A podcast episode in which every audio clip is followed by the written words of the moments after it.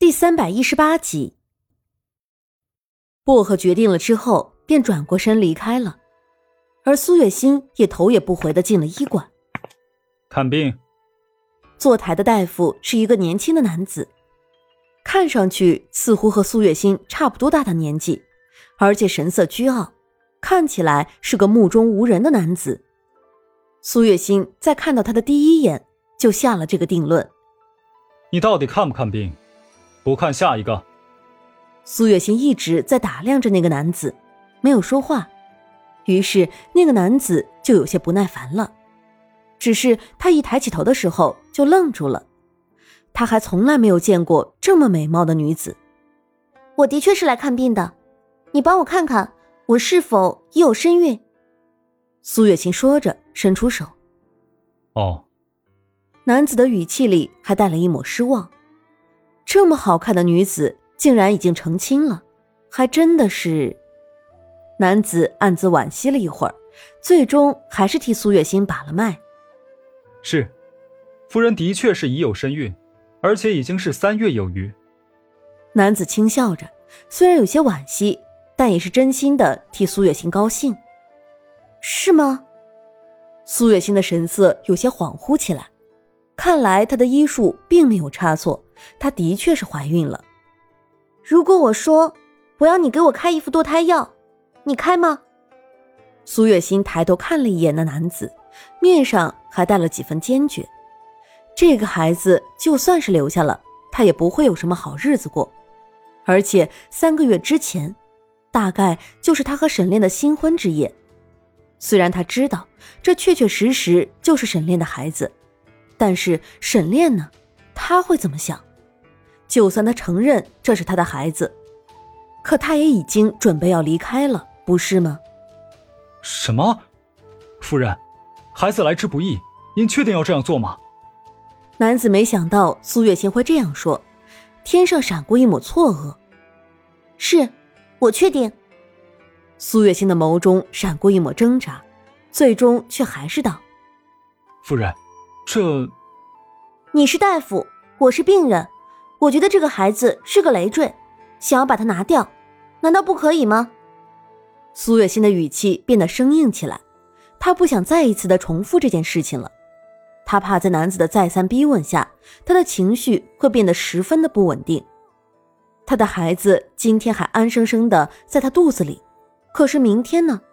到了明天，这个小生命就要离她而去了。苏月心有些控制不住自己的情绪。甚至有些想哭。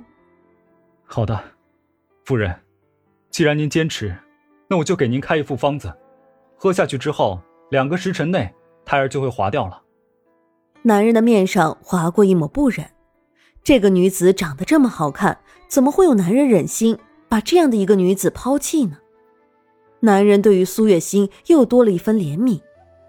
他快速的写了一张药方，递给苏月心。苏月心拿着药方买了药，然后就和薄荷会合了。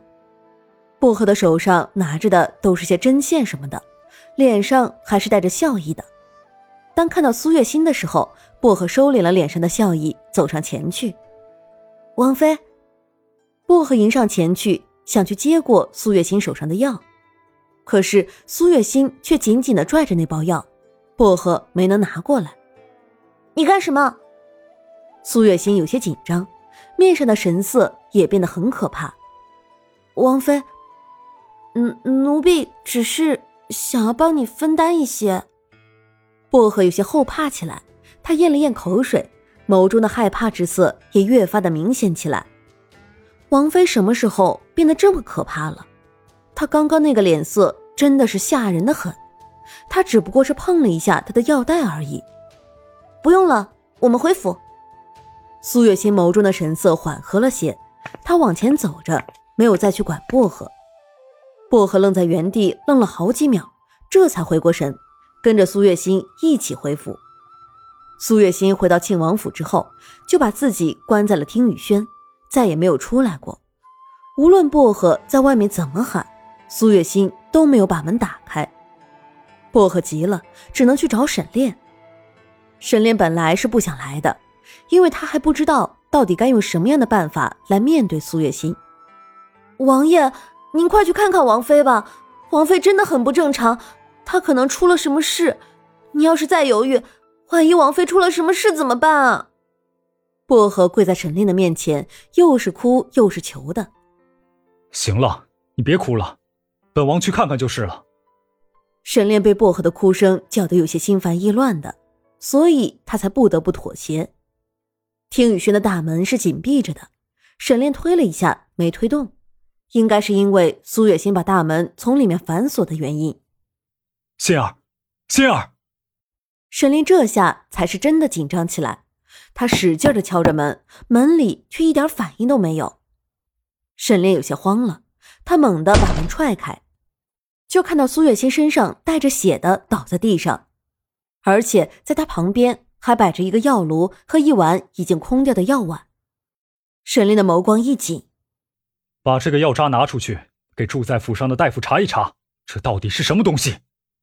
沈炼说完，就把苏月心从地上抱起来。他身上的血迹似乎是从下身开始蔓延的。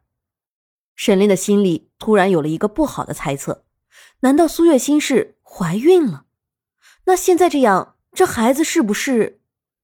薄荷，去把那大夫直接带到这里来，快！沈炼只要一想到自己的猜测的真实性，他就止不住的心慌。孩子，孩子，这个孩子一定要保住！薄荷的面上带着焦急，赶紧就跑开了。沈炼看着苏月心身下的血迹，虽然还不算太多。但却以肉眼可见的速度在渐渐的变多，沈炼一下子变得紧张起来。他抱着苏月心，抱得很紧。心儿，你快醒过来！本王命令你赶紧醒过来啊！沈炼抱着苏月心，看着他身下的血，目光变得越来越空洞。王爷，人来了！薄荷拉着大夫一路狂奔，那大夫都已经喘得上气不接下气的了。薄荷姑娘，您慢点儿，老夫这把老骨头可受不起这么快的速度啊！那大夫还没来得及多喘几口气，就被沈炼一把抓住了。本王不管，王妃和她肚子里的孩子一个都不能有事，否则，本王拉着你陪葬，听懂了吗？沈炼抓着那大夫的衣领，说完之后，就把那大夫拖到了苏月心的面前。苏月心的面色苍白的很。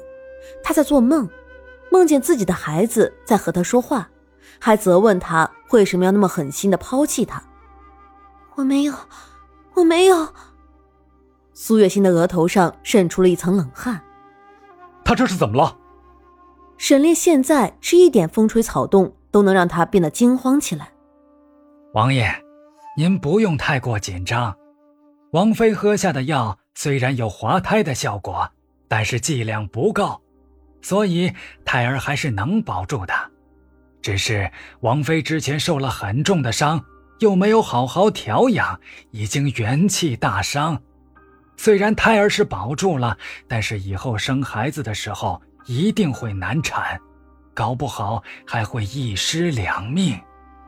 那大夫不慌不忙的道：“怎么会这样？”沈炼一副心痛的表情，他好不容易才有了一个孩子。可是现在，孩子会威胁到苏月心的命，他又怎么能让苏月心有事呢？